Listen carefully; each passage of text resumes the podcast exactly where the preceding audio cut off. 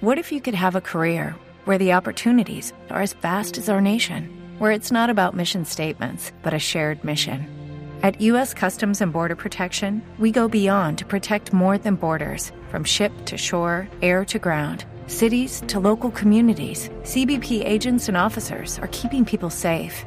Join U.S. Customs and Border Protection and go beyond for something far greater than yourself. Learn more at cbp.gov/careers. Hola, buenos días, mi pana.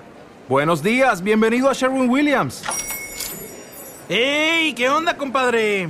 ¿Qué onda? Ya tengo lista la pintura que ordenaste en el ProPlus app. Con más de 6.000 representantes en nuestras tiendas listos para atenderte en tu idioma y beneficios para contratistas que encontrarás en aliadopro.com. En Sherwin Williams somos el aliado del PRO.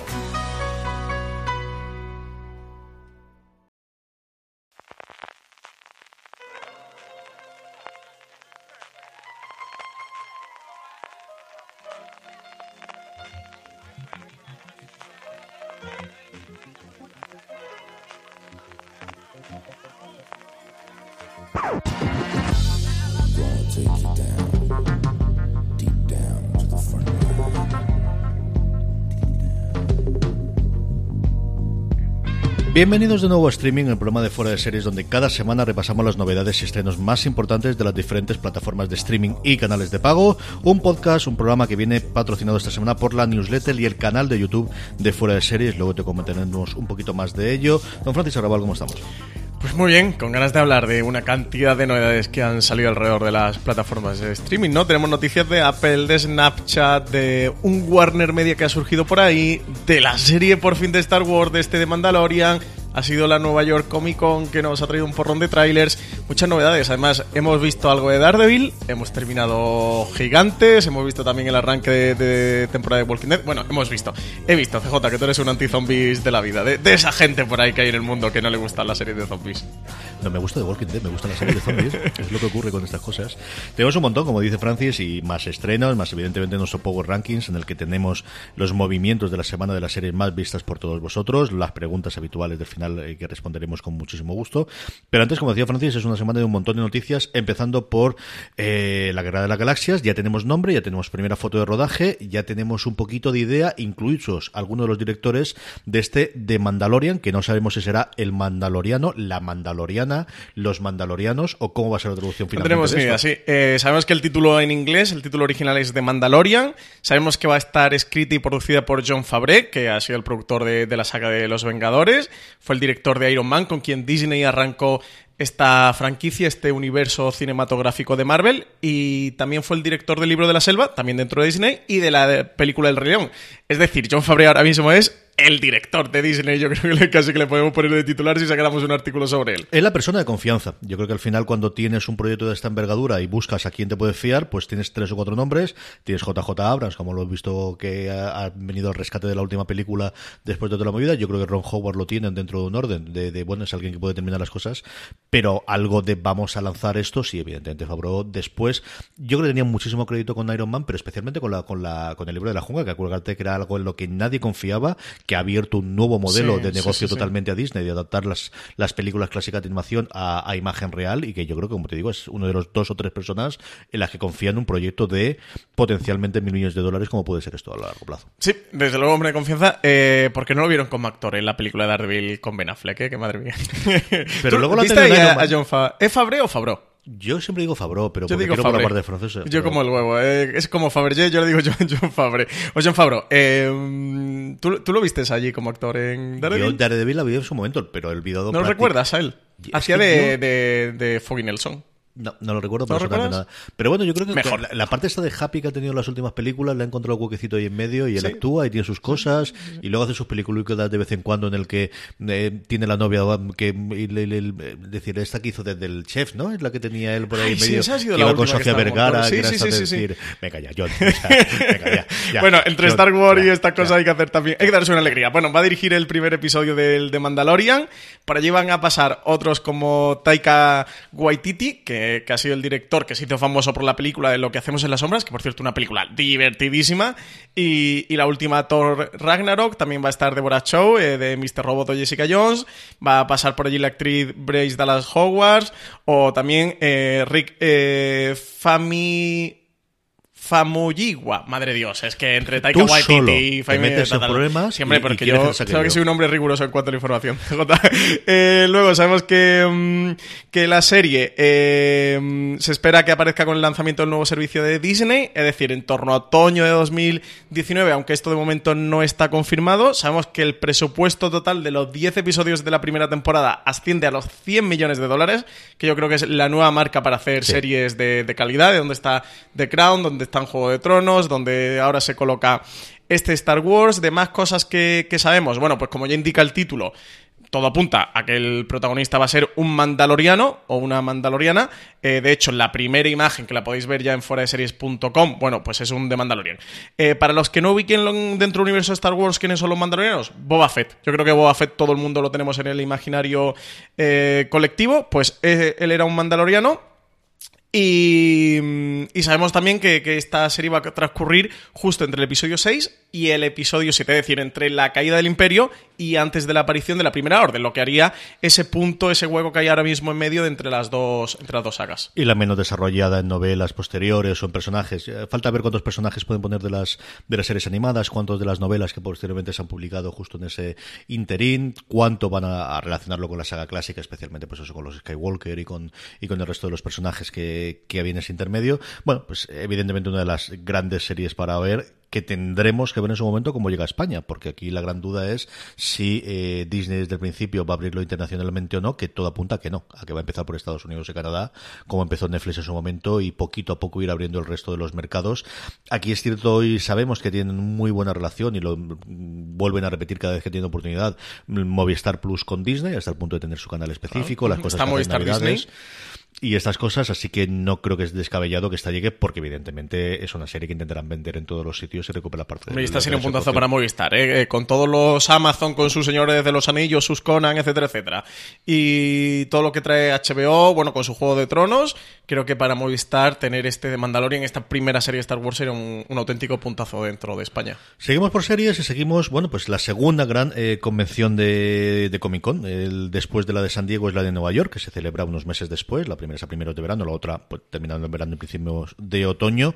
Eh, un gran evento mm, centrado en cómic y que tradicionalmente ha tenido más peso en la parte de televisión porque de la de cine, tanto eh, especialmente Marvel y, DC, aunque en este último año Marvel no ha ido a la de San Diego, como también Fox y, el resto de cadenas que tenían alguna propiedad en cuanto a tema de, personajes de cómic para hacer cine, se iban a San Diego. Sí que en, Nueva York, en Nueva York solíamos tener presentaciones de nuevas temporadas de series basadas en cómic, no solo de superhéroes, sino en general basadas, y así ha sido de nuevo.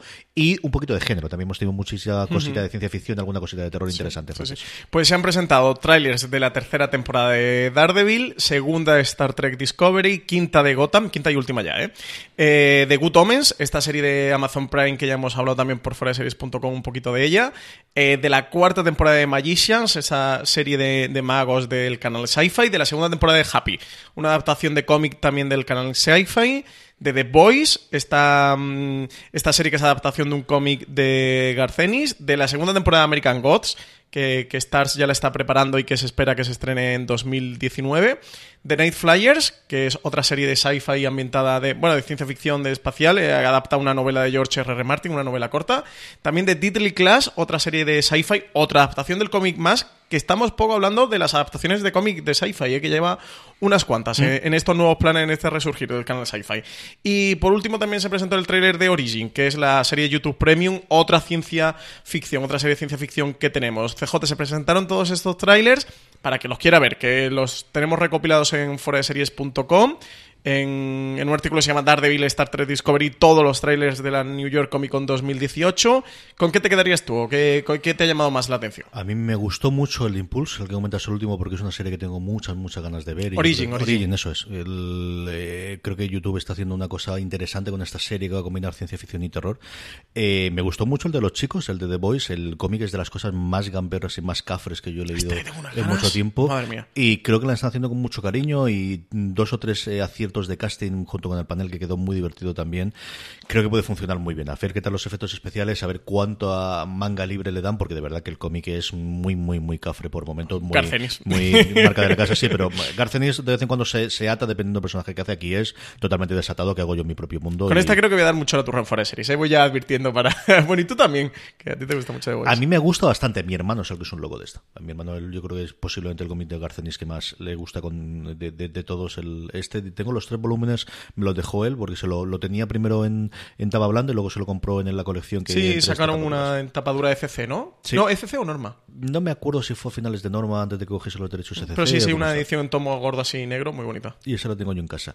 Y luego del resto, mm, hay parte que ya hemos visto. Discovery, bueno, pues tenemos la primera imagen de Spock que llega al final de la, del, del episodio. Nada, se le ve tres segundos. Nada, que sí, absolutamente También muy, muy pinta de lo, de lo que va a ocurrir.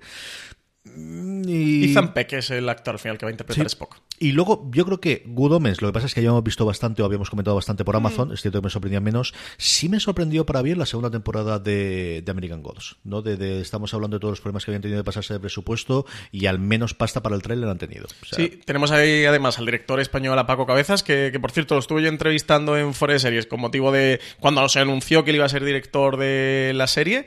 Creo que es. Tiene, tiene un episodio, porque iba a dirigir unos cuantos más. Se le, le pisaba con Diddley Class, con la serie esta de Netflix, con otra adaptación del cómic también va a dirigir Paco Cabezas.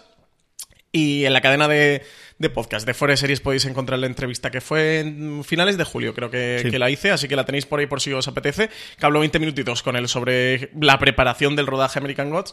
Yo es que sabes que soy público de American Gods, a mí me gusta muchísimo, así que tengo ganas de esta segunda temporada. Me daba un poco de pena que la cosa se fuera al traste con toda la salida de Brian Fuller y, y de Michael Green y todo lo que ocurrió alrededor de, de la serie, que parecía que, que podía llevarla al traste. Esperemos que no, que no se nos caiga. Yo confío mucho en Paco Cabezas, que es un gran director. Por ahora no tiene pinta, desde luego. Yo, el- como comentaba, no sé si le han gastado toda la pasta en el tráiler, pero a mí me parecieron los trailers mejor de planteamiento de segunda temporada. Todos los spoilers del mundo de, de sobre respecto a la, primera, eso sí. Sí, sí, sí, claro, Y, y luego, bueno, pues curiosidad con Gotham, ¿no? De, de ver cómo ocurre. Han jurado y perjurado que sacan al final a Batman en la conversión en el último episodio de esta temporada y que van a tener, bueno, pues el elenco de todos los malos malísimos que han pasado en estas cuatro temporadas por ahí. Una Gotham que yo creo que mm, le ocurre algo parecido a Agentes de S.H.I.E.L.D., que siempre tiene una racha bastante buena y luego, pues le pesa el hecho de la cantidad de episodios que tienen que hacer, ¿no? Y es, bueno, pues el mal endémico de las temporadas de 22 episodios. Ellos yo creo que también han ido corrigiendo luego en el tiempo, haciendo mini temporadas dentro de la propia temporada y haciendo arcos documentales de 5, 6 episodios de, bueno, pues una serie que tuvo sus momentos y que sigue teniendo momentos interesantes, actores secundarios bastante interesantes y bastante apañados y que pues siempre tiene el problema de intentarse hacer una serie muy oscura, muy en el tono de universo DC en un canal en abierto americano en el que Sí, bueno, pues llegas a donde llegas. Sí. Yo también me quedaría con el thriller de Diddley Class, la que estábamos hablando antes de Paco Cabezas, la serie Sci-Fi, que además tiene a los hermanos Russell, los directores de Los Vengadores y el Capitán América el Soldado de Invierno como productores ejecutivos de la serie. Eh, recomendaría a la gente que le eche un vistazo. Y al de Night Flyers, ¿qué te pareció esta adaptación de novela corta de George R. R. Martin? Ay, No me acaba de convencer. Es que tiene un tono muy raro en el trailer, ¿no? Porque, bueno, combina, por lo que sabemos de la novela, eh, unos hechos mm, fantásticos o misteriosos. A mí me recuerda a la película esta, la de Life, que se estrenó el verano pasado, comparan mucho como entre eh, The Thing y, mm, y Alien. Y a mí Life mm, creo que puede ir por ahí un poquito el tono, pero es verdad que quizás para un tráiler resulte raro. Ya el tráiler de aquella película era un poco extraño, yo cuando vi la película me fascinó, que de aquí creo que la he recomendado varias veces en stream y la vuelvo a recomendar. Y yo creo que este Night Flyer se puede quedar así, pero el tráiler es verdad que queda algo raro. A mí no me ha matado. Es una serie que tendremos aquí en Netflix y estrena internacionalmente, yo creo, en cuestión de dos meses, no recuerdo mal. Pero no, no es, es una cosa desde el principio, bien, la veremos y veremos los primeros episodios como mínimo, pero que igual que te hablaba de la de YouTube Sí, sin entusiasmos le tengo de primeras, muchas ¿no? ganas. No tanto, no tanto, no tanto. No. Vamos a Francis. Pues tenemos eh, por ahí que AT&T se está moviendo. eh, parece que planea lanzar un nuevo servicio de streaming a finales de 2019 que se va a llamar Warner Media. Y CJ, ¿qué es este Warner Media que CNN nos ha adelantado en la noticia? Pues eso nos gustaría saber a todos, exactamente qué es lo que va a ser. Y es que, bueno, vamos a ver, eh, AT&T a día de hoy, claro, piensas en AT&T, primero, ¿esto qué es? ¿Esto es una TAT como lo de la Guerra de las Galaxias o qué leche es esto? Sí, el nombre es muy de... De hecho, había uno que se llamaba como ese tipo AT&T. Es ¿no? que sí, es América Telecom and- and Tele- no me acuerdo la segunda T lo que era, pero esta es originalmente la, la compañía que eh, funda Graham Bell después de invertir por su lado la bombilla y no nos metamos en ese follón, que la cosa es divertida. Pero vamos, a día de hoy, ¿qué es lo que es? Bueno, pues sí, es una telefónica que tiene, pues igual que todas las telefónicas del mundo está ocurriendo ahora, como también lo tiene Concast por otro lado, que tiene NBC y que tiene, bueno, ahora ya también Sky, ellos tienen sus cositas. ¿Y qué cositas tienes? Pues tienen ni más ni menos que ahora, después tenían Turner, que la tenían parte de, la compra inicial, pero es que después de haber comprado eh, Warner, tienen a Warner Bros., es decir, fundamentalmente la productora, toda la parte de la, del cine, sí, los derechos de Harry Potter, lo que es el estudio Warner Bros. Más todo lo que tenga de DC y tienen también la HBO. Entonces, aquí lo que se va a hacer es, nosotros también queremos tener nuestro canal igual que lo tiene Disney. Exactamente lo mismo. Eso es lo que más o menos se comunicaba. ¿En qué términos, en qué consideraciones, en qué planes, en qué eh, alcance mundial? Pues eso es lo que no sabemos. Se confirma que es para el cuarto eh, trimestre del 2019, así que se dan pues el clásico añito para ver qué es lo que hay. Mm, ¿Va a estar integrado esto con HBO? Pues no lo sabemos. ¿Va a tener esto las series clásicas de Turner? No lo sabemos. ¿Va a tener esto las series de la Warner Brothers Studios, que a lo tonto lo tonto tienen cosas como The Big Bang Theory o tienen cosas como Urgencias originalmente que ahora están cedidas a Hulu? Pues poco a poco, conforme vayan venciendo los derechos internacionales o, la venta de derechos, pues posiblemente sí. ¿Harán una serie de Harry Potter? Absolutamente. Absolutamente ninguna duda. Claro. Es que si no, no lo sacas Warner Media, sino para hacer una serie de Harry Potter. Su Señor de los Anillos. Es decir, esa. esa ¿Qué, daño, entre comillas, ha hecho Juego de Tronos al mundo de la serie de televisión? Y digo entre comillas porque qué bendito daño, ¿eh? qué gloria, madre mía. Eh, todo, lo que, todo lo que está forzando. ¿eh? Creo que, que el la repercusión de Juego de Tronos cuando seamos capaces de analizarla dentro de 10 años. Por cierto, CJ, vamos preparando la tesis sobre este tema. Eh, va a ser importante todo lo que ha movido los movimientos que, ha, que han propiciado. ¿Y aquí qué es lo que se encuentra? Pues que se encuentra que, por un lado, HBO ya tiene su canal, evidentemente su HBO Go independiente y sus cosas y sus alianzas internacionales, como en el caso de España, que DC acaba de lanzar DC Universe, que sería algo que podría pues ya no solamente dar cosas que tiene de la parte de animación, especialmente de las películas, pero que tendría todo ese catálogo de personajes sobre el que van a hacer series que se podría integrar. Entonces, como os digo, este Warner Media mm, no sabemos exactamente qué va a comprender.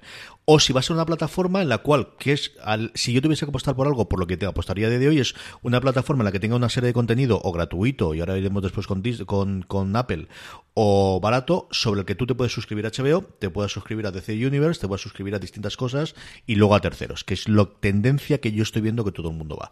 Ya no quiero tener solo la plataforma, ya no solo quiero tener el canal de streaming, ya no solamente quiero tener esto, sino quiero ser una plataforma donde se pueda ver mi contenido y el contenido de terceros que yo pueda ofertar a partir de aquí.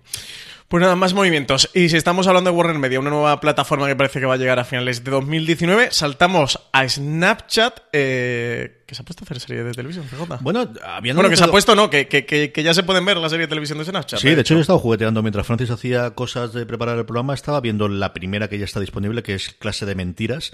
¿Y qué está haciendo? Bueno, pues está haciendo lo que esperas de Snap, ¿no? Que es eh, series cortas, series diarias, en el que aprovechan el formato vertical. ¿Pero de en... 59 segundos son las series? No, de 5 o 6 minutitos cada uno de los episodios. El formato que tienes que tener, ¿vas a tener media hora? Pues es posiblemente que sí, pero al final lo que vas a tener es lo que la gente ya está viendo. Sí, clips de yo he visto el primero de Clash of Lies y me ha gustado mucho el estilo ¿Has visto el primero completo? Eh, tres cuartas partes, eh, Madre según el este. Uno de los problemas que tienes es que no te viene la duración. Oye, es una solución para la serie filia, ¿eh? ya no nos da la vida para ver tanta serie. Oye, pues capítulo de cinco minutos, señores showrunners. Este me ha parecido que es Primero, nivel de producción profesional, o sea, ves que tienes eh, bien hecha, que sabes el medio al que tienes, tienes un montaje muy para la pantalla vertical, muy sabiendo que lo estás viendo dentro de la aplicación de Snapchat, es decir, esto no es una cosa que vendieron a otra a otra y, ha traído aquí, que tienes gente escribiendo decente, es decir, la creadora de Clash of Lies es una escritora de Riverdale, que hombre, algo de series para, para juveniles conoce. El creador de Coed, que es la otra comedia que hay, es uno de los escritores de Love, que te gusta a ti tantísimo de Netflix. Hay una serie que yo le tengo ganas de ver desde el, viendo el, la imagen, que se llama La Agencia de de las chicas muertas, que va a tener tres protagonistas femeninas y un tono así de medio terror y medio zombies, o ya veremos Es como medio Riverdale, la serie esta de Sabrina, ¿no? Que van a lanzar algo así, curioso. Una, una, adaptación de VHS de la película de terror que van a hacer en serie, es decir, cositas interesantes en pildoritas de cinco minutos, tirando más por el modelo diario que el modelo semanal, que yo creo que pues, pues para la... Está haciendo ahora Scam España, la serie de Movistar Plus, son eso, son clips casi todos los días de entre un par de minutos, tres minutos. Claro, del tipo de, bueno, pues me cojo el metro para las grandes ciudades o, o voy en el, en el tren o voy en el cercanías o lo que corresponda, pues, pues lo que vas a poder ver. Yo defiendo mucho esta parte. Snap Sí, que lo puedes ver tirando de, de 4G, ¿no? No te hace falta tenerle incluso el episodio descargado. Es un clip de 2-3 minutos y te lo puedes ver en un momento en el móvil. Yo hacía año y medio, dos años, de hecho tenía desde, desde que tenía el móvil nuevo no tenía la aplicación instalada, la he instalado precisamente para esto. Eh, Snap a mí sigue siendo un, un arcano absoluto la- el funcionamiento de la aplicación para arriba y para abajo del menú, pero mucho mejor de lo que recordaba yo hace dos años. Es cierto que no tiene a día de hoy, que yo creo que lo pueden utilizar mucho, igual que tienen los vídeos, un lugar en que pongan eh, series originales, y eso no hay. He tenido que buscar la serie porque la conocía y tenía ganas de verla. Yo no sé si será una cuestión de tiempo o una cuestión de, de que en algún momento dado, cuando tengan más catálogo, las sacarán todas juntas. Pero echadle un ojo, de verdad. Este Class of Lies, clase de mentiras, a mí me ha gustado bastante lo que he visto hasta ahora con una salvedad. Y es que salen dos tías haciendo, las dos chicas que parecen mal que van a ser las protagonistas, grabando un podcast, lo graban con dos Blue Yetis Pro negros y los tienen puestos al revés. No sé. muy mal, ¿eh? Muy mal. Primero, podcaster. el Blue Yeti, en la habitación en la que están ellas, el Blue ¿Cómo que Yeti no? te está cogiendo el sonido. Vamos. Tu madre entrando en el chalet de, de- por el garaje del coche. Es que tienen las ventanas abiertas de, de la habitación que tienen en esa universidad. Es decir, eso está cogiendo todo el ruido del mundo. Y luego es que lo tienen al revés, Francis. O sea, que tienen los. o sea, que yo tengo uno de estos. No, eso van hacia adelante. Al revés. podcasters no nos engañáis. Entonces, bueno, esa parte me ha tirado un poquito para atrás. Pero bueno, Eh, quitando esa. Echadle un ojo, de verdad que, que es una Sí, cosa yo me la voy a ver ahora. Cuando acabemos de, de grabar me la veo. Eh, CJ, Apple planea, puntos suspensivos. ¿Qué está planeando Apple? Porque esta gente no para de máquina. Lo que suponíamos que iba a ir. Eh, el, mm, la mitad de la semana pasada salió eh, la primera noticia de CNBC con toda la fiabilidad. Es decir, es rumor, es una noticia de, de un medio, no sabemos si filtrada, no sabemos quién se la ha comentado, cómo ocurre. Que va en la línea de algo que yo creo que hemos comentado, no sé si tú y yo, cuando hablé con Pedro Andar en su momento, de por tal y como está el patio aquí de hoy, ¿qué es lo que quiere Apple? Y yo creo que Apple lo que quiere es no ser un canal de streaming, sino una plataforma. Lo que quieren ser ellos es lo que es en Estados Unidos Amazon, que es tú ven aquí y aquí lo tienes absolutamente todo.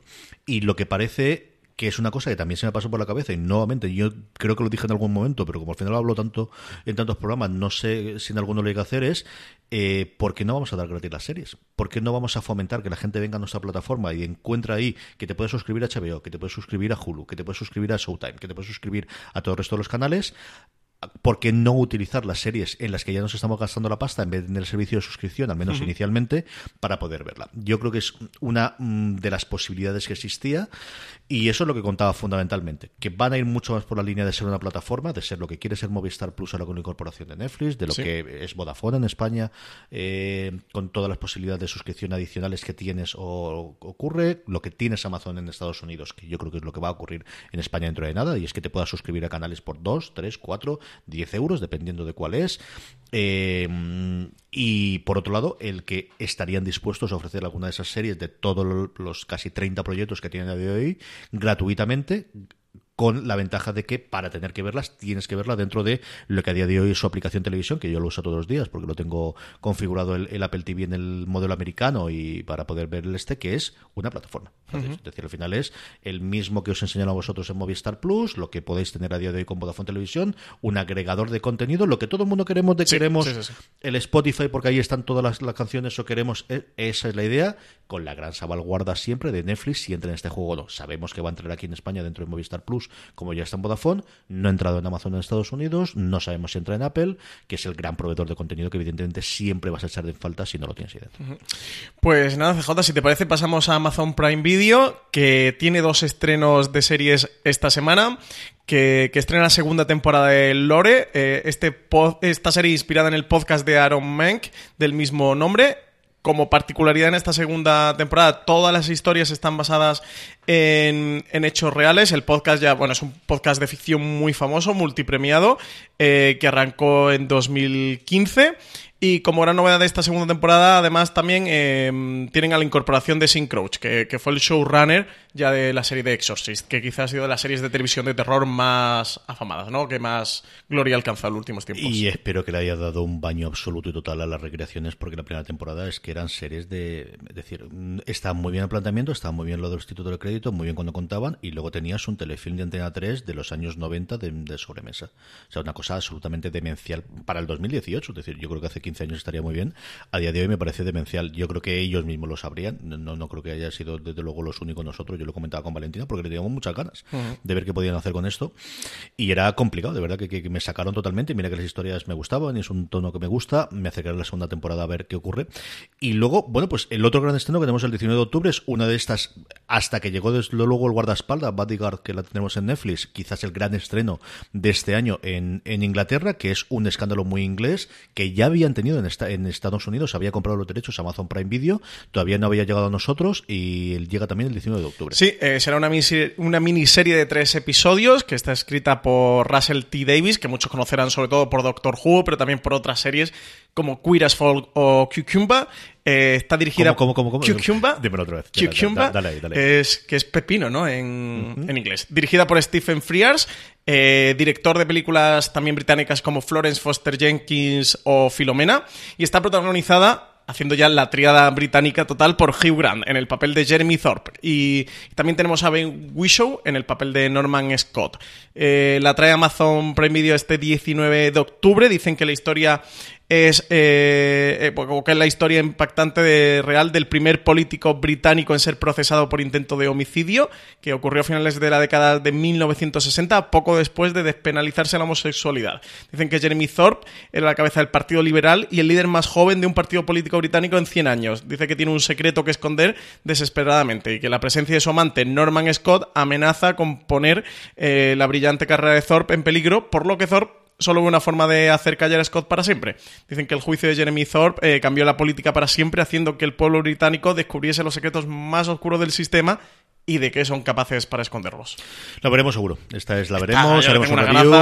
Eh, Juan Galonce me ha hablado maravillas de esta cuando, cuando pudo eh, acercarse a ella. Tengo muchas, muchas ganas de verla. Gracias. Sí, yo tengo muchas ganas. Eh, no teníamos. Porque esta se estrenó durante, creo que el verano, o Antes justo verano, al principio de verano, ¿no? Y a mitad de verano la, la estrenaron en Estados Unidos. Y aquí a, a España todavía no ha llegado. Amazon, nada, hace un par de semanitas. semaniti- sí, un par de semanas. Anunció cosa que la traía Amazon de- a España. Tenemos la gran serie Sí, que ya una newsletter, este- venga, ahí la lleváis, a ver inglés, escandalata, españoles, y ya por fin llega así de esta, a ver si, si nos organizamos, si tenemos un hueco, eh, le dedicaremos un review. Lo que pasa es que como ahora se estrenan todas las, casi las grandes series del- de la temporada, vamos a tener, vamos a tener saturación en el podcast review. Pero si le conseguimos hueco, a mí de hablar de este A ver English Scandal, me apetece mucho, mucho. Algo haremos de ella, seguro que sí. Vamos con HBO España, tenemos un porrón de estrenos durante la semana. El 15 de octubre llegan no una, no dos, sino tres eh, series. Dos, eh, bueno, la cuarta temporada de Supergirl, que se estrena ya, eh, la original de la CW. La primera temporada de Embrujadas, acordaros que había esta puja interna que no sabíamos quién le va a traer aquí, pues finalmente fue HBO España la que se vuelve a Poco colar. raro esto en Brujadas aquí en HBO España. ¿no? Es que yo creo que les ha funcionado muy bien la serie Está de CW. mucho. Y por series Steam, tienen, están apostando bastante. Y luego, la serie en la que he visto las críticas más demoledoras en contra de los últimos tiempos, la primera temporada de Ya sabemos qué ocurría con Camping CJ, que la semana pasada especulamos en streaming que estaba ocurriendo con Camping. Ya han sabemos por qué nadie hablaba de Camping. Le han zumbado por arriba, por abajo, por delante, por detrás, por, por todos los lados, Francis, de verdad. De las críticas más, más brutales que he leído en los últimos Sí, sí, tiempos. sí. Eh, tiene mala pinta la cosa. A ver, Camping, para quien no sepa de qué estamos hablando, es la serie producida por Lena Dunham y Jenny Conner. Lena Dunham, eh, la creadora de, de la serie Girls, está protagonizada por Jennifer Garner y David Tennant. La serie se ambienta, dicen que para, celebrar el 45 cumpleaños de su marido Walt, Catherine despliega toda su obsesión por la planificación y el control en la organización de un fin de semana de acampada a la que invita un grupo de familiares y amigos en lo que se supone que será una relajante e idílica escapada. Sin embargo, el viaje se convertirá en una prueba de fuego para las parejas y en escenario de enfrentamiento que serán difíciles de olvidar. Parece que va a ser camping más fácil de olvidar, ¿no? Que, que lo que va a ocurrir dentro de la serie. Veremos el primero a ver qué nos parece a nosotros, eh, pero sí, como os digo, mm, las críticas desde luego que he leído yo americanas que ya han podido ver los, los screeners de los primeros episodios eran demoledoras, absolutamente desastrosas. Y luego Embrujadas es el remake de, la, de las famosas Embrujadas. Esto no, Sí. no tiene más. Yo le tengo ganas. A ver, ¿esto qué tal? Yo esta la veremos en mi casa, seguro. A mí a la Lorena le encantó, era una de sus series de, de- de cabecera de esa época, de cuando se estrenaba, yo creo que era Antena 3, si no recuerdo mal dónde la hacían. Y un día después, el 16 de octubre, llega la tercera temporada de Berlin Station. Sí, eh, es esta serie que, bueno, se desarrolla en Berlín, como indica el propio nombre, una historia así de neo-noir. Yo llegué a ver algo de la primera temporada, a mí la serie no me ha agradado mucho, pero sin embargo luego cosechó unas críticas eh, fantásticas en cualquier caso. Eh, tercera temporada... Ay, no, discúlpame, me estaba liando yo de Berlin Station con... eh, con otra. Berlin Station en la historia esta es el thriller de espías Mm. eh, ambientado en, en la la- Guerra Fría, ¿no? Con la estación eh, americana, creo Sí, y la creo que- que es en medio de la Guerra Fría. Me estaba liando con. Con con Babylon Berlin. Perdón, me estaba liando con Babylon Berlin. que te meten un Berlín en el nombre. Sí, es que Babylon. Berlin es de Movistar Plus y de repente he dicho, digo, pero si estará de Movistar que hace ahora en HBO España. Berlin Station, de, de esta vi los dos primeros episodios. Bueno, era un thriller de espías, de, de eso, de estaciones de espías y mega conspiraciones para quien, para quien le apetezca. Bueno, tercera temporada el 16 de octubre. Vamos con Netflix, vamos con el gigante rojo, al que por cierto la semana pasada le dedicamos eh, nuestro top. Hicimos Marina, eh, Francis y este que os habla el top de nuestras 10 series favoritas de Netflix de todos los tiempos. Si no os habéis acercado a él, lo tenéis en el canal de podcast de Fuera de Series. El 16 de octubre, en medio de semana, no suele ser lo habitual, pero es de esta serie de las que tiene los derechos de emisión conjunto eh, conforme se estén en Estados Unidos, la serie de CW, que ya llega a su tercera temporada, Black Lightning.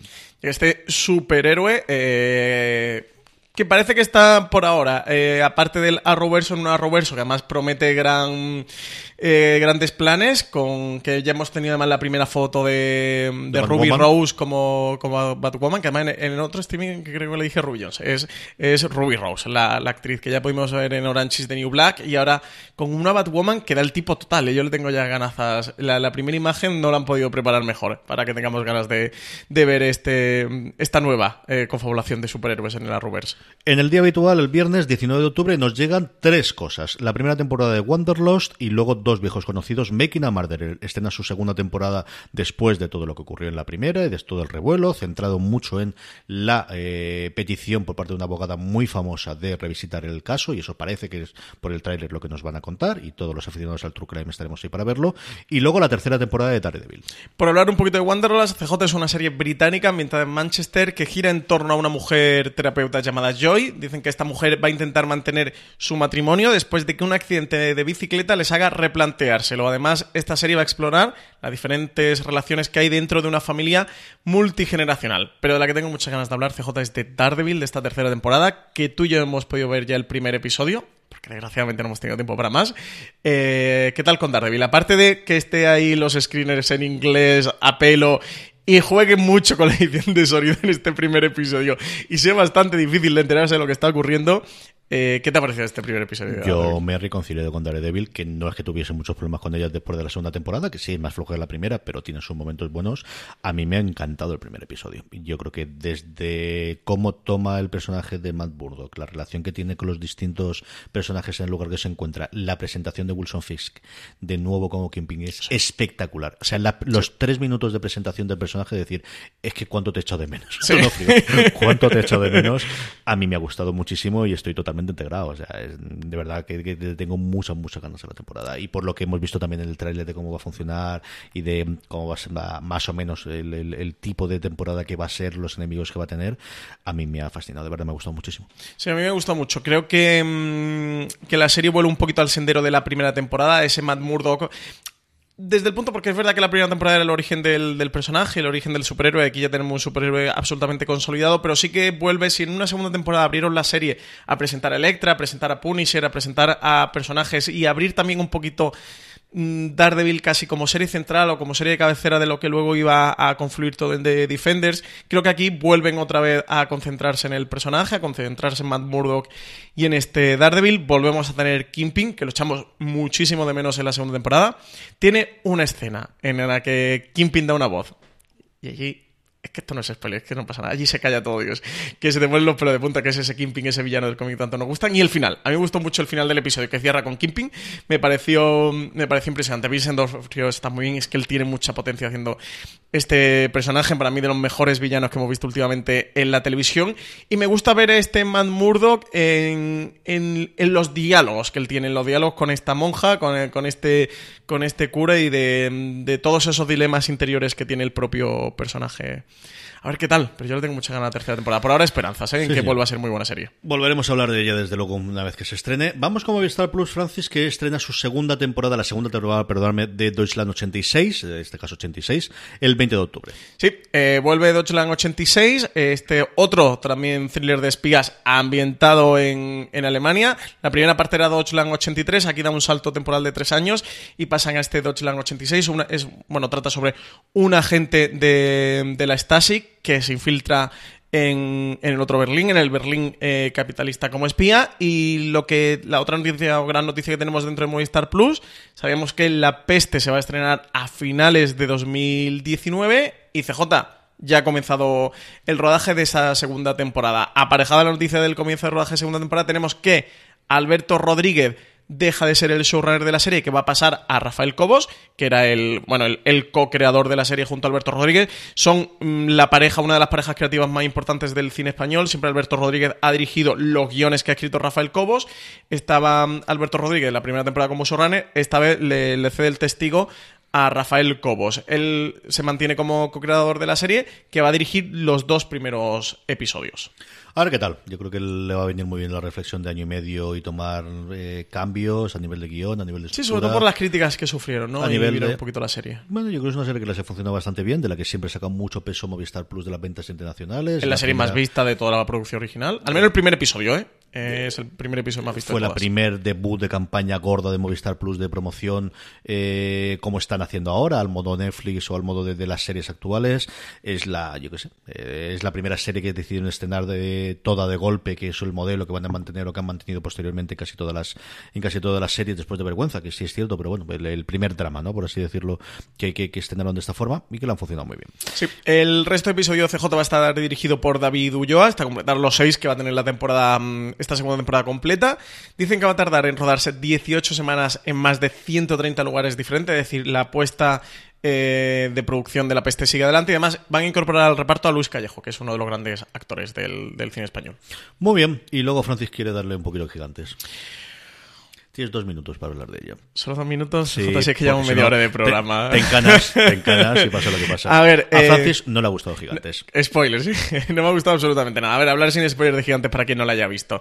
Eh, no quiero hacer mucha sangre. Además, ya sabes que a mí me gusta más hablar de las series que me gustan de, que de las series que no me gustan. Porque para eso, que hable de la gente que tiene algo más que, que contar. Ya sabéis todos, oyentes de Fuera de Series, CJ lo sabes tú mejor que nadie que te da mucho la turra con gigantes.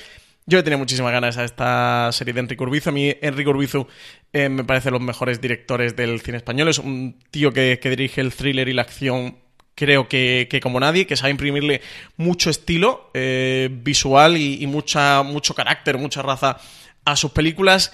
Creo que todo eso lo tenemos en el primer episodio de Gigantes, que además creo que es paradigmático que a todo el mundo que le ha gustado Gigantes, el episodio que menos le gusta es el primero, y a mí, que no me ha gustado absolutamente nada Gigantes, el, el, el único episodio que me gusta es el primero. O sea que creo que, que tenemos como las series invertidas, o la serie que nos gusta invertida. A mí el primer episodio me gustaba mucho con todos los problemas que tiene José Coronado con su acento eh, de Algeciras, porque a veces es del, del centro de Madrid, eh, de, de, de, de Lavapiés como el personaje, pero a veces eh, es, bueno, de Algeciras, pero de Algeciras que hace muchos años que, que se ha ido ahí de la ciudad, como, como es este personaje que él, que él interpreta, este Abraham. Eh, Entiendo lo que pretenden contar, pero yo de verdad que no lo veo en la serie. Mi problema básicamente es con el, con el guion. Creo que tiene escenas inconexas, diálogos absolutamente deslavazados y, y me ha resultado aburrida porque, porque no sabía realmente a dónde, a dónde quería ir la serie. Luego creo que le, le veo unos saltos de tono muy diferentes. A veces eh, mm, parece que es eh, una historia de violencia, pero a veces parece que es Fargo, pero a veces... mm, muchas veces mm, no me encuentro en la serie. Yo sé que a ti sí que te ha gustado, que te ha entretenido, pero yo no me encuentro en la serie. Me quedo con el primer episodio. Ojalá que hubiera sido mm, toda la serie ese primer episodio. La escena, sin hacer spoiler. Para los que habéis visto el primero. Eh, del, De la caravana. La, sí, la, eh, la hilera de coches eh, de noche me parece fascinante y ese es el gigantes que me hubiera gustado ver. No ya el que esperaba ver, o sea, no entro en una cuestión de expectativas de... O tam- tampoco quiero entrar porque me parece muy injusto cuando, cuando hacen o hacemos esto de... eh, no me gusta porque no es la serie que esperaba o no es la serie que yo quiero ver. No, no, no se trata de eso. Creo que esa escena eh, hubiera sido, al menos em, in my opinion, una mejor gigante. Luego creo que se queda diluida, que tampoco tiene tanto carácter. Eh, lo hubiera comprado, que fuera un Hollywood Forgives de Nicolas Winding Refn. Pero creo que a veces intenta ser eso, pero a veces otras cosas. Y creo que no se ha encontrado a sí misma. En definitiva, que no, que me he cascado los seis episodios completos, pero no me ha gustado nada. Y sinceramente creo que no voy a ver la segunda temporada o la segunda parte. Yo, como os comenté la semana pasada, el primer episodio ni fue ni fue ni hizo todo lo contrario, me sacaba constantemente de la, de la serie El acento de Coronado y no acabé de verlo, y en cambio el resto me lo cargué en un día. De, verdad que me lo puse de, bueno, venga, vamos a darle este que Francia está muy pesado con gigantes, voy a verla, que luego tenemos que hablar porque le va a gustar mucho y tendremos que verla, y me la cargué en un día, así que eh, lo comentaba con Juan Pamontero en la sección esta, esta semana en, en, en Radio 4G, ¿no? Algo tiene luego cuando habla Sí, no, y me está gustando bastante gigantes, ¿eh? creo que el más Grinch con la serie soy yo. Después de uno ves el otro. A mí la trama de los tres hermanos me parece correcta, creo que ellos tres están muy bien. Mm, como me suele pasar en estas series tan de macho y tan, tan, tan testosterona, las mujeres que tienen muy buena pinta en algunos personajes eh, me queda parte de, del desarrollo. Toda la familia de Tomás se lo comentaba además al, al actor, uh -huh. que tuvimos unos minutitos en la semana pasada en Radio 4G de cómo esa trama. Eh, hay momentos en los que me faltan mucho sí, de estas. Daniel Grau. Eh, no te digo ya nada de Juana Costa, ¿no? También es cierto que por yo tengo una devoción absoluta por esta mujer en todo lo que hace y me falta mucho de su personaje que parece que vive una isla independiente. Uh -huh. Pero no voy a seguir sacándole más efectos. Haremos algún review, comentaremos alguna cosita más. Eh, a mí me, me, ha entretenido mucho. De verdad que me ha gustado eh, por momentos. La parte de rodaje, eh, había muchos momentos en los que había muy televisivo. La dirección creo que no está a la altura y más viene de Enrique Urbizu. O sea, más creo de... que no es lo que esperamos. O, que, o lo que cuando Movistar se gasta la pasta en un Enrique Urbizu no... El primero es no más cinematográfico, en el sentido de, de, bueno, yo sí tengo muy claro cuando ves una película el, el cómo tiene esa o cómo se ve mm. o, o, el aspecto que tiene sí, no sabría decirte exactamente eso y luego cómo era la, la, tele con la que yo crecí del de pues eso del, del, coche fantástico y del equipo A no y eran dos cosas tan distintas porque las cámaras eran distintas porque la forma de trabajar era distinta. Yo creo que uno de los grandes logros es leche porque tiene que ser así si tenemos la pasta para hacerlo. Y yo creo que aquí hombre no llega a ser una mmm, teleserie pero hay momentos en los que en los que ocurre no sé. Eh, pero me ha entretenido mucho, de verdad que me ha gustado y tengo ganas de ver qué, qué ocurre. Una serie que está clarísimamente planteada como dos partes. Y de hecho hay un cartelón eh, al final que te dice fin de la primera parte. Pues, pues fin de la primera parte. Sí, llamaba como por capítulos, como más. capítulo 1, capítulo 2 y cada capítulo eh, tiene una cartela con un más título como muy, muy marcado y, y, sí que sí que tiene parte 1. Se ve que rodaron las dos, imagino que rodarían los 16 episodios completos para, para ahorrar costes y, y la han decidido partir en dos temporadas y bueno, sacar un poquito más rentabilidad. No sé, yo al final eso, el planteamiento que hace mmm, no se lo compro. No. Vamos con Sky. Sky nos ha enseñado la primera foto de la que será la gran eh, apuesta para el año que viene, que nos traerá Sky aquí, Sky España, es de las, la primera gorda eh, que tiene los derechos, de Helen Mirren como Catalina la Grande. Sí, va a ser eh, su serie original, eh, un drama histórico que va a estar coproducido con, con HBO ya comentamos en streaming hace un uh -huh. año el acuerdo este que hicieron ambas cadenas para, para, la producción de series globales de ficción. Decían series de altos presupuestos o series de, de alto nivel. Este Catalina de la Grande es uno, que, uno de los que no llega. Va a estar protagonizado por la actriz ya ganadora de un Oscar, eh, Helen Mirren, que será la encargada de dar vida a una de las líderes más poderosas de la historia. La serie se desarrolla evidentemente durante el siglo XVIII, en los últimos años del reinado de Catalina II de Rusia, época en la que se forjó esa reputación eh, y en el que Rusia entraría a ser uno de los países considerados como una de las grandes potencias europeas. La serie se va a ambientar en la corte rusa, repleta de lujo y conspiraciones políticas y ya en esta primera imagen que, hemos podido ver a Helen Mirren en un despacho, bueno, pues fabuloso, ella vestida como, como esta zarina, eh, ya en la última etapa de, su vida, una serie que promete ser espectacular y tiene pinta de ser un Versalles, ¿no? Como esta serie que, que hemos podido ver en Movistar Plus, que era una, una serie de Canal Plus Francia y, y, ser una serie de ese tipo, de ese corte con conspiraciones palacianas, bueno, como era un poco los Tudor. Sí, lo que tiene que funcionar. Vamos con cadenas de cable, tenemos un montón de estrenos también esta semana, como es lógico. En primer lugar, el 15 de octubre llega la quinta temporada de Younger a TNT. Regresa TNT con su esperada quinta temporada, la comedia creada y producida por Darren Star, eh, tras de Sexo en Nueva York o Sensación de Vivir, vuelve de nuevo con Sutton Foster a la cabeza del reparto, acompañada de una temporada más de Nico Tortorella, Hilary Duff, Demi Massar y Peter Herman. Esta serie que ha sido renovada por una sexta entrega ha conseguido meterse en el bolsillo a una legión de seguidores que esperan con impaciencia cómo continuarán los dilemas vitales de Litza Miller en esta nueva temporada. La protagonista se verá en más de un apuro porque su secreto será revelado a varios de los personajes. Eh, dicen que seguro que el hecho de que algunos descubran que tiene más de 40 años y no es una ventañera le acarreará consecuencias sentimentales y profesionales. También comentar que desde el 1 de octubre están las cuatro primeras temporadas completas bajo demanda en todos los operadores donde esté disponible TNT. El 16 de octubre llega la décima, sí, ya décima temporada de NCIS en Los Ángeles, pagando como tiene que ser, y el 17 de octubre uno de los grandes estrenos en Estados Unidos de serie en abierto, que aquí trae TNT, de Rookie, estrena su primera temporada. Nathan Fillion vuelve a la televisión después de Castle y lo hace dedicándose de nuevo a resolver crímenes, solo que esta vez desde un punto de vista diferente, porque en The Rookie no es un novelista de misterio de éxito, sino el policía novato de más edad, del Departamento de Policía de Los Ángeles.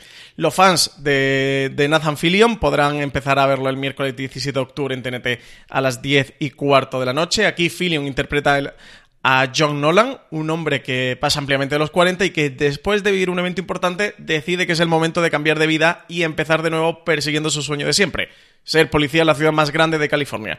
El inconveniente, que todos sus compañeros son mucho más jóvenes que él y que no termina de comprender qué pinta él allí.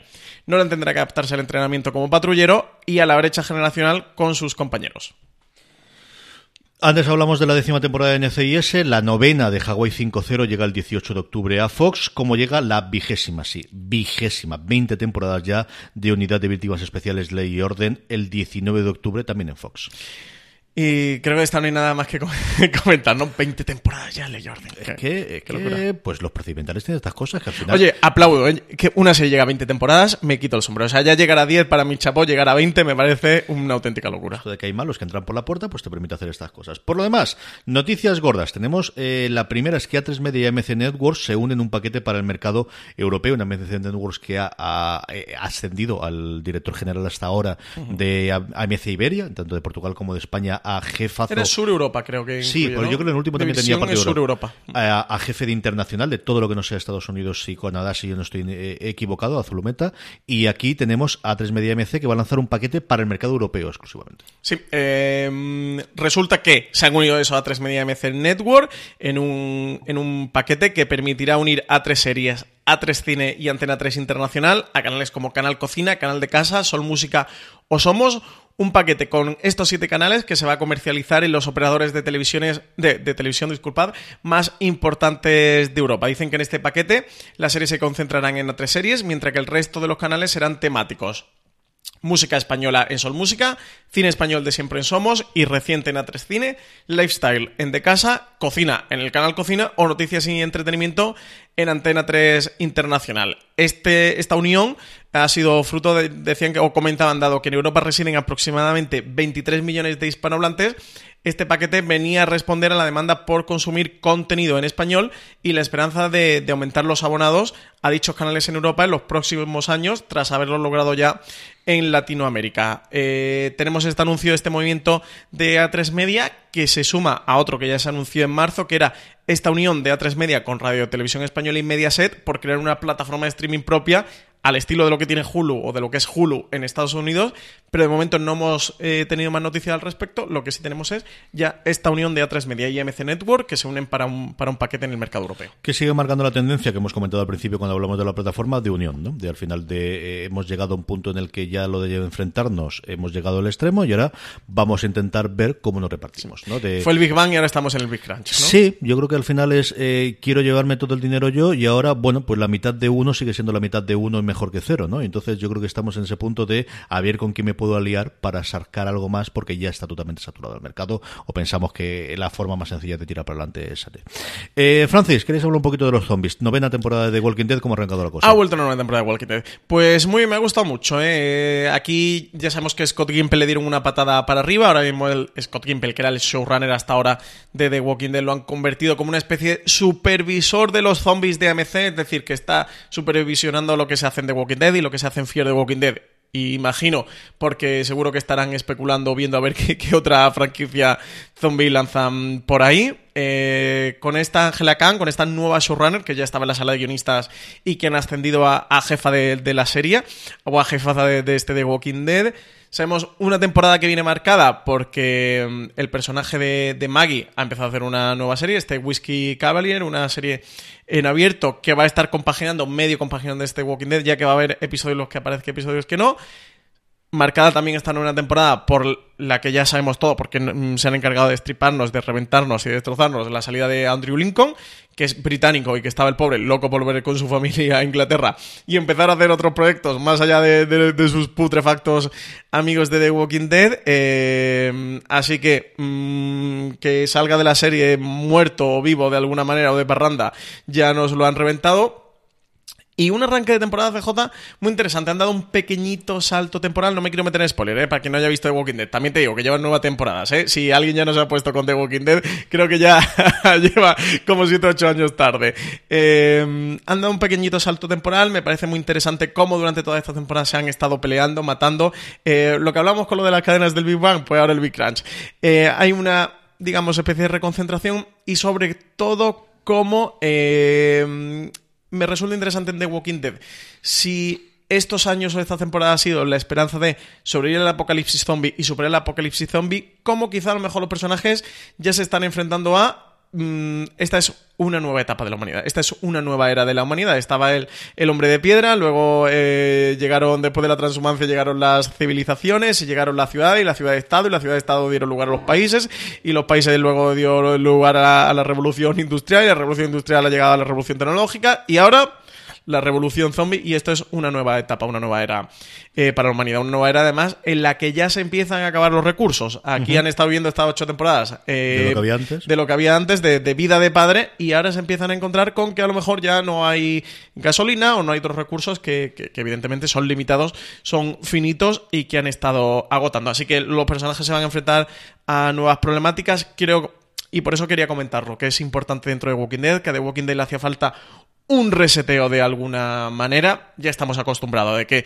los zombies son una amenaza constante y eso lo hemos superado hace ya muchas temporadas. Estamos acostumbrados a que siempre hay un villano, un malo maloso que acecha a la comunidad y que acecha a Rick y a sus compañeros y eso ya también lo hemos visto. Nos cuenten el villano que nos cuenten y no lo pongan como lo pongan. Creo que eh, estos protagonistas tienen que enfrentarse a nuevos desafíos Evidentemente, los desafíos están ahora en consolidar la comunidad, eh, que tienen una gran comunidad que han formado a partir de otras comunidades, pero también el desafío está en enfrentarse a la humanidad y la supervivencia ante, ante las nuevas situaciones que se encuentran en el planeta Tierra. A mí me ha gustado bastante, ¿eh? creo que como primer episodio no es un episodio muy potente o muy espectacular, pero creo que las semillas que han plantado para el desarrollo de la novena temporada y para el futuro de la serie, que ya sabemos que eh, por AMC y por Greg Nicotero y por toda la gente que está detrás, ellos mm, piensan seguir a 20 temporadas si hace falta. O sea, a lo ley y orden, ellos no tienen problema ninguno en continuar y ya lo han dicho por activa y por pasiva. Creo que si esas son las aspiraciones que tienen, me parece muy interesante lo que han hecho en este arranque de, novena temporada. Así que lo compro. Muy bien, pues vamos con las recomendaciones, pero antes vamos a dar las gracias a nuestro patrocinador de esta semana, que es la newsletter de Fuera de Series. Por si no lo sabéis, todos los días, de lunes a viernes, os enviamos, a aquellos que así lo queréis, una newsletter informándoos de todas las noticias, todos los artículos, todos los comentarios, todos los podcasts, todo el contenido que hemos hecho en Fuera de Series y en otros lugares, tanto españoles como internacionales, fundamentalmente americanos, alrededor del mundo de las series de televisión. ¿Cómo os podéis suscribir? De una forma muy sencilla, newsletter.fueradeseries.com. Acudís ahí, aparte de poder leer las últimas para ver el tipo de contenido que tenemos, directamente dando vuestro correo electrónico todos los días en torno a la una y media, dos menos cuarto, para que podáis leerlo justo a la hora del café, a la hora de la comida, a la hora del almuerzo, dependiendo de cada uno de vosotros. Todos los días, como os digo, llegará la mejor resumen de información, noticias, artículos y podcasts de, eh, elaborado por Fuera de Series, newsletter.fueradeseries.com. Y ahora sí, Francis, de todo lo anterior que recomendamos. Eh, venga, te dejo a ti que recomiendes antes, por si te quieres quedar con Daredevil o no. No, no, yo creo que quedarme con Daredevil English Scandal, que tenía muchas, ah, muchas ganas. Daredevil, pues ya sabéis que me iba a gustar, pero yo creo que la gente que, le ha visto y había, y esta tienes que darle una oportunidad. Es una serie de la que se habla muchísimo, de las interpretaciones de todo el mundo, especialmente de Hugh Grant, porque es la, bueno, pues quizás de las bueno, cosas... está Ben Whishaw, eh, que es también otro y de los grandes. Es que tengo mucha ganas. A mí Whishaw me encanta, es alguien que más Para que no tenga localizado, ha estado por ahí por las películas de James Bond, fue quien hizo la, la versión inglesa del... Ay, ¿cómo se llama la de HBO? Eh, eh, Criminal Justice era la versión inglesa en HBO, la serie de HBO, la miniserie está una temporada. Eh, la de Medianoche, ay señor, se me ha olvidado. Eh, Totalmente. Bueno, pues fue quien hizo Criminal Justice, la versión inglesa de esa, serie, de esa miniserie de HBO de hace un par de veranos que no lo acordamos. Es el Q de las últimas películas de, de James Bond. Eh, hizo un par de series de espías, eh, una que me gustó muchísimo, y luego en su momento estuvo también en. Eh, oh, hoy no va a ser el día de las series inglesas, se me dio totalmente la que me gusta muy tanto. The Night Of es, la, la, versión que hizo HBO de Así que a ver es English Scandal, que además son solo tres episodios y como os digo, a mí me han hablado maravillas por todos los lados, tanto de aquí como, como los, los críticos americanos y los ingleses. Le tengo muchas ganas allá. Pues yo estoy entre la tercera temporada de Daredevil. Lo que pasa es que creo que ya a estas alturas recomendar Daredevil está pasado, así que eh, me quedaría con The Rookie. CJ, le tengo ganas a Nathan Fillion. Además, no tengo así ningún. Una serie así medio procedimental, ligera y, y divertida. Así que eh, a mí me apetece ponerme un poquito con The Rookie. Desde luego que el primer episodio eh, lo veré. Y oye, con que esté esto medio bien, quizás me la, me la quede. Me hace falta una serie así. Yo tengo mucha curiosidad, lo hablamos en su momento, bueno, cuando fueron los Afrons en mayo de eh, y si vimos el, el trailer inicial, ver el tono que va a tener. Si va a tener un tono más de medio comedia, aprovechando que tiene feeling con esa vis cómica, si va a ser más duro, si va a ser más serio. Tengo mucha curiosidad por ver cómo va a plantear el tono del primer episodio y cómo se vaya a desarrollar después la serie. A ver qué, qué ocurre con ella.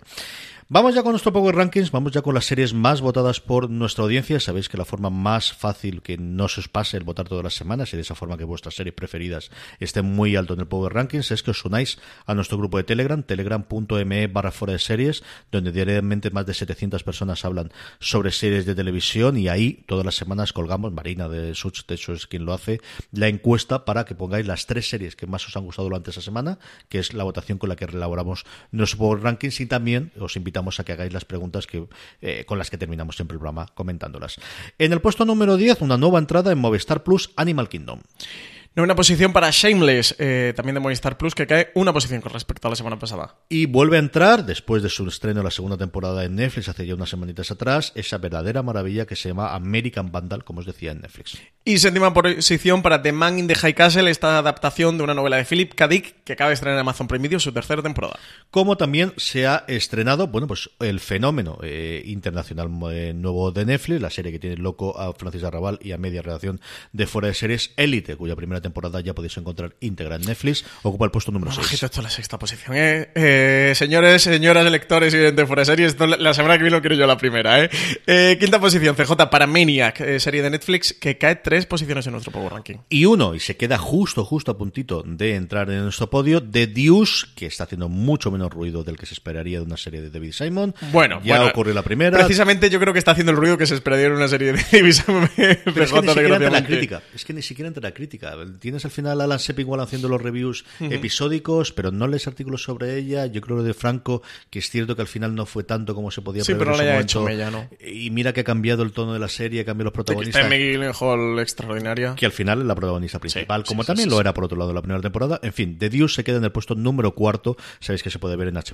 Y sí, en el podio de nuestro Power Ranking CJ, The Good Place, la mejor comedia eh, de la actualidad que se puede ver en España a través de Netflix, serie original de NBC y con Mike Shure, nuestro adorado Mike Shure detrás como creador. con ya tres episodios de esta tercera temporada y subiendo cinco puestos, no es la subida más alta, pero sí la que alcanza un puesto más alto, la nueva temporada American Horror Story, Apocalipsis, o Apocalipsis, si queréis coger directamente el español, que como sabéis se puede ver en Fox. En primera posición, CJ, para la mejor serie del momento. Os lo digo a todos, aquellos y CJ también te estoy mirando a ti, que no estáis viendo Better Call Saul, serie eh, de AMC, creada por Vince Gilligan, spin-off de Breaking Bad, que se puede ver en Movistar Plus. Cuarta temporada de Better Call Saul, que acaba de terminar, que se despide en la primera posición de nuestro Power Ranking. De verdad, de verdad, de verdad, os lo prometo que es la mejor serie que se está emitiendo actualmente. Así que, por favor, poneros con Better Call Saul. Better Call Saul que vuelve a encabezar el Power Ranking. La semana que viene veremos eh, si logra mantenerlo después de su fin o si tendremos una nueva serie encabezándolo. Como os decía, la forma más sencilla es que votéis en freseries.com o a través de nuestro grupo de Telegram. Esa misma encuesta nos permite hacer las preguntas de los oyentes con las que vamos a ir ya, pero antes permitidme que dé las gracias a nuestro segundo patrocinador, que somos nosotros mismos, el canal de YouTube de Fuera de Series. Un canal donde encontraréis mucha información sobre series y tenemos eh, además un montón de entrevistas que hemos realizado en los últimos tiempos. Tenemos entrevistas con todos, absolutamente todos los intérpretes de élite que tenéis eh, ya funcionando y que han funcionado muy bien. Tenéis el tráiler de esa tiene pinta de ser una maravilla que es Arte Madrid, a ver si nos pillamos los dedos. Qué ganazas, verdad eh, qué ganazas. Cada vez que vemos algo de ella chulísima, es ¿eh? alucinante. Tenemos entrevista con Enrique Urbizo, que sé que a Francis Y el equipo completo de gigantes, ¿eh? que lo tendréis también por ahí con Daniel Grave y con todo el equipo de gigantes. La entrevista con Enrique Urbizo está muy bien. Es que el tío es muy bueno. Tenemos mucho contenido, como os digo, de entrevistas que nos está empezando a conceder y tenemos en vídeo. Tenemos muchos proyectos para final de La año. entrevista con. Max Irons también, el, el protagonista protagonista de Cóndor, también la encontraréis. Así que todo eso lo vais a tener en nuestro canal de YouTube de Fuera fuera de series, ¿cómo? Pues muy sencillo, abrís YouTube en el mismo dispositivo donde estáis viéndolo ahora, que lo tenéis instalado, no me mires a mí, sabéis que tenéis Spotify, que tenéis YouTube, buscáis No nos fuera de engañáis, series, no nos engañáis. os suscribís, le dais a la campanita también para que os avise cuando tengamos cualquier más.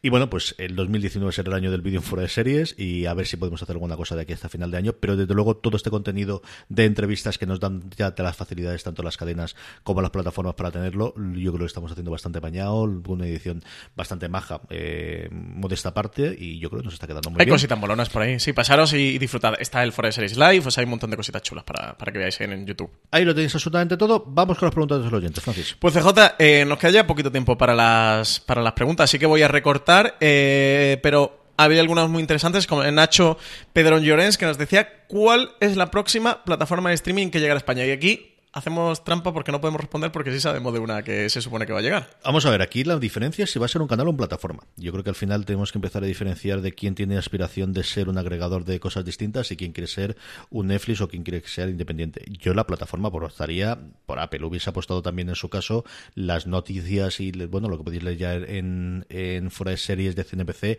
apunta que irá para enero. Pero yo creo que Sí, pero luego sabemos una que va a llegar. Bueno, no lo sé, lo que tú sabes es lo que dejaste saber. Tú también lo sabes, lo sabes como yo. Ya, pero vamos, en fin. eh, Sí, que suponemos, ¿no? Bueno, que suponemos no. La próxima que puedo hacer aquí peso del este, desde luego, es Apple. Sobre todo porque tiene vocación internacional. Yo creo que Hulu también se está hablando de que pueda llegar y que pueda tener esa vocación internacional si se aclara todo el tema de azonerado. Y luego sí, yo creo que canales independientes vamos a tener un sentido. Yo creo que va a haber un momento en el que eh, Amazon se plantea y ahora tengo ocho canales más al que te puedes suscribir independientemente o que te puedes meter dentro de Amazon. Eh, más preguntas. Antonio M. nos decía que leía por ahí que The Romanovs dura unos 90 minutos por episodio y que son 8 capítulos independientes. Dice que a eso él le huele más a una película que, que a una serie. Dice que con Black Mirror, cuando son episodios largos, me le pasa un poco lo mismo y que nos lo pregunta desde el absoluto desconocimiento, que dónde está la frontera de serie a película. Pues cada vez más desmoronado. Al final todo coincide, ¿no? Y todo se mezcla y todo se. Everything is a mix, que, que- que era un. eh, todo es un remix, que era un canal de YouTube bastante, bastante apañado hablando sobre industria audiovisual. Pues eso, eso es lo que ocurre. Es decir, Black Mirror al final ha ganado todos los premios con este presentándolo como película y tiene cierto sentido. Una estrategia vergonzosa haber Yo colado eso ahí como, como TV movie. Al final puede ser el espíritu, ¿no? Y cuál es la idea que tenía aquí eh, Matthew Weiner de tenerlo. Sí, es cierto que, además porque Valentino lo ha visto y no se sabe cuánto de unión va a tener entre sí, yo creo que es más el creador que entienda qué puede hacer, ¿no? Ah, pero las fronteras cada vez lo vamos a ver más. Es decir, el sentimiento que teníamos de lo que era una serie de televisión hace 10 años, yo os he hablado al principio de lo que es Snap. Y Snap son series. Sí, de televisión no son series audiovisuales. Es que, ¿qué es la Sí, televisión? es que yo creo que ya Es el que- mote de televisión debemos superarlo. El problema es que distingues esa serie de otro tipo de, de, no, de- la de movida es que eh, tenemos un nombre de televisión que se ha quedado histórico, igual que hablamos esto que tengo aquí un teléfono. Esto no es un teléfono, esto es un ordenador de bolsillo que además te permite hacer llamadas de voz si quieres, pero que prácticamente yo utilizo más por wifi que, que por el formato tradicional. Pero se sigue manteniendo el nombre de televisión. Yo creo que son series audiovisuales o son producciones audiovisuales con un sentido serial o ya depende de lo purista y lo académico que te quieras meter. Mm, Es una cosa que también son muy especialistas los, los, los ingleses. Son mucha miniserie que al final realmente son películas independientes, no lo sé. Eh, a ver, de Romanov, tampoco sé si todas realmente tienen 90 minutos o son los primeros los que tenían más Son todos, y luego a menos. están todos en torno a 80 y... El caso Romanov creo que sí que, todos están en torno a 80 y tantos. Eh, Valen, Valentina Morillo y Alberto Rey, que sí que como estuvieron en el evento de Londres han tenido acceso a screeners y allí le enseñaron algo, por lo que no han comentado si son historias absolutamente independientes, que lo único que tiene la conexión entre ellas es que todos se suponen que son descendientes de los Romanovs, pero creo, me, me atrevería a asegurar que no, o sea, que los personajes no se cruzan entre, entre sí, entre los episodios, y por lo que nos comentaba Alberto, decía, mm, bueno, y lo comenta en el, en el último gran angular que hemos grabado, lo tenéis de la- el gran angular de los planes o las estrategias de Amazon Prime Video para la nueva temporada. Por cierto, gran angular que os recomiendo, CJ te lo he dicho a ti, que me parece que grabasteis los tres un programa fantástico, y ahí Alberto lo comenta, de que, de que son como peliculitas de Woody Allen que se ha marcado Matthew Weiner aquí en Amazon Prime Video, que es quien le ha pagado la fiesta de 70 millones de dólares, que oiga, es lo que le ha costado esto, casi 10 millones de, dólares por, por episodio. ¿Dónde está la frontera de serie a película? Pues yo estoy como tú, que todo está como muy... mm, Muy difuso. Creo que el kiss de la cuestión es la serialización. Pero claro, ahora tú me dices, bueno, ¿y los Vengadores Infinity War o el universo cinematográfico de Marvel? Que no puede ser más serializado, muchacho. Entonces, eso porque, porque no es una serie de televisión. Entonces, no iríamos la línea de lo que se estrena en salas de cine y lo que no se está estrenando en salas, lo que va directamente a plataformas. Pero ahí entonces llegamos al debate de las películas de Netflix. Bueno, y Roma, la película ahora de Alfonso Cuarón. Entonces, eso me estás contando una serie. Bueno, pero no va a estar, no va, no, no va a ser serializada. Entonces, bueno, creo que a lo mejor manejando ese punto de si se estrena en salas de cine o no y, si es serializado o no, a lo mejor entre esas dos, porque puede que algunas cumplan uno de los dos requisitos, pero los dos no. Porque de momento Netflix no va a hacer eh, películas de esta de Marvel en su plataforma, que esa sería el que de la cuestión, que por ahora, y porque le han quitado los derechos a Disney. Pero ¿y Disney? ¿Y, con Narnia qué crees que va a hacer? Claro, o lo que va a hacer Disney, ¿sabes? Cuando llegue. Entonces, claro, el punto que está más difuso. Muchachos, chavalada del mundo, disfrutan los productos audiovisuales y se acabó. Sí, hay que mantener el. pero el dilema y la pregunta es muy interesante y también da para una tesis, ¿eh, CJ? Eh, la pregunta Antonio M me parece muy, muy, muy bien tirado y una pregunta muy, muy interesante. Mucha ganas de darme trabajo. De hecho, da para un gran angular, ¿eh? ¿eh? para que nos devanamos un poquito y los eso en un gran angular. No sé si te apetece quebrarte dando la cabeza, pero da para un gran angular. Sí, hombre, lo que pasa es que buscar ahí ese. Yo creo que es para hablar con Conchi, para tener algo más.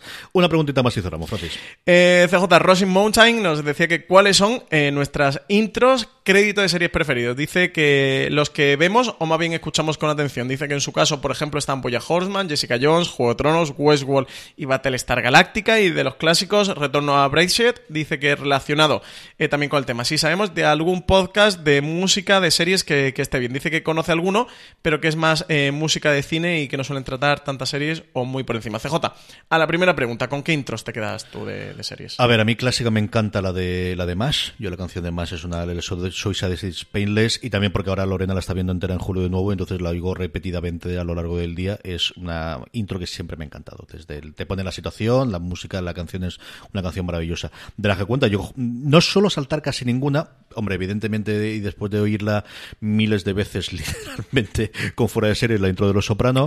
Juego de Tronos es una Estaría feo que tú no metieras la intro de Los. Juego de Tronos me gusta mucho, Voy a Horseman también, y de las recientes, ya veréis la de Sabrina, a mí me está gustando muchísimo, y no la salto, y mira que es un minuto y pico de, del este, los screens, pero la de las nuevas aventuras de Sabrina, que es oculta, que jamás me aprenderé el nombre. Yo siempre voy a decir Sabrina con la de Netflix. Las escalofriantes aventuras de Sabrina. Creo que sí, pero no recuerdo si es escalofriantes aventuras como lo han llamado aquí. Sí, sí, sí, las escalofriantes aventuras de Sabrina, que creo que es como se llama además el cómic. Sí, The Chilling Adventures. The Chilling Adventures of Sabrina. Sí. A mí me gusta mucho.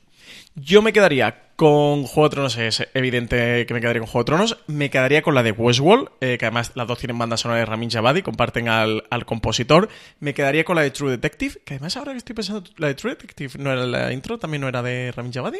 ¿Puede ser? ¿Es posible o me.? No, era una, era una canción la del que tenía, yo no sé si la banda sonora era de él, pero la, intro de la... No, la banda sonora no, pero me sonaba, no sé por qué. La intro era, eh, una, era una canción medio, la, estoy cantando ahora de, en, la cabeza, y era una canción así medio country, lenta, pero no, no, no. Pues con la intro de True Detective también me quedaría. Me quedaría con la intro de, la serie de Marco Polo. La serie está en Netflix. Aunque sea, si no queréis ver la serie, poner la intro. Porque la intro hacía un juego con, la, con las tintas chinas, que era una auténtica preciosidad. La de Daredevil, por ejemplo, que hemos estado hablando ahora, es muy chula. Aunque la música tampoco está muy allá, así como muy música de acción. Eh, la, mm, las esculturas y los volúmenes que va construyendo eh, son bastante atractivos. Y no sé con qué me quedaría últimamente. Quizás eso, Westworld, Juego de Tronos y, y True Detective y Marco Polo haya sido lo más vistoso que he visto últimamente, a menos que, consiga ahora recordarme, llame la atención. Muy bien, ¿cerramos con eso, Francis? Eh, no, lo del podcast de música de series. ¿Conoces alguno? Es que los podcasts de música siempre han tenido la espada de Damocles arriba del tema de los derechos, con lo cual no ha habido demasiados, igual que en la radio sí, porque pagas la licencia general a la SGA y con eso puedes poner toda la música que quieras. Los podcasts siempre han estado en esa tierra de nadie de no existe la licencia de podcast de música y eso yo creo que los ha retrasado mucho y algo tan específico como de música de series, no, lo siento, pero desconozco por completo. Es posible que exista alguno, pero no. Yo hay uno que me ha hablado eh, PJ Cleaner, que es oyente también de de Series. Hay un podcast que sé que él me ha hablado bastante de músicas, de audio visual y tal que se llama El rugido de mi impala. Yo no he escuchado nunca el podcast y, sé que creo que alguna vez ha tratado algo de series, porque de Cobra Kai, precisamente, eh, eh, sé que tenía un, programa de sobre el... Pero no he escuchado nunca el podcast, entonces tampoco sé si, si es una recomendación válida en torno a, a podcasts que traten bandas sonoras de series. Sé que algo ha tratado, pero no, imagino que a lo mejor también trata más, más de cine que de otra cosa. Y hasta aquí ha llegado streaming en Fuera de Series. Gracias a nuestros patrocinadores esta semana, la newsletter de Fuera de Series y el canal de YouTube, newsletter.fueradeseries.com y en YouTube buscáis Fuera de Series. Sabéis que streaming todos los lunes en nuestro canal de podcast. Eh, os podéis suscribir en Apple Podcasts, en iVoox, en Spotify, nos podéis encontrarnos también o en tu reproductor de confianza. Mucho más información y artículos en fueradeseries.com. Francis, la semana que viene más. Pues hasta la semana que viene, CJ. A todos vosotros, querida audiencia, hasta la semana que viene y recordad, tened muchísimo cuidado ahí fuera.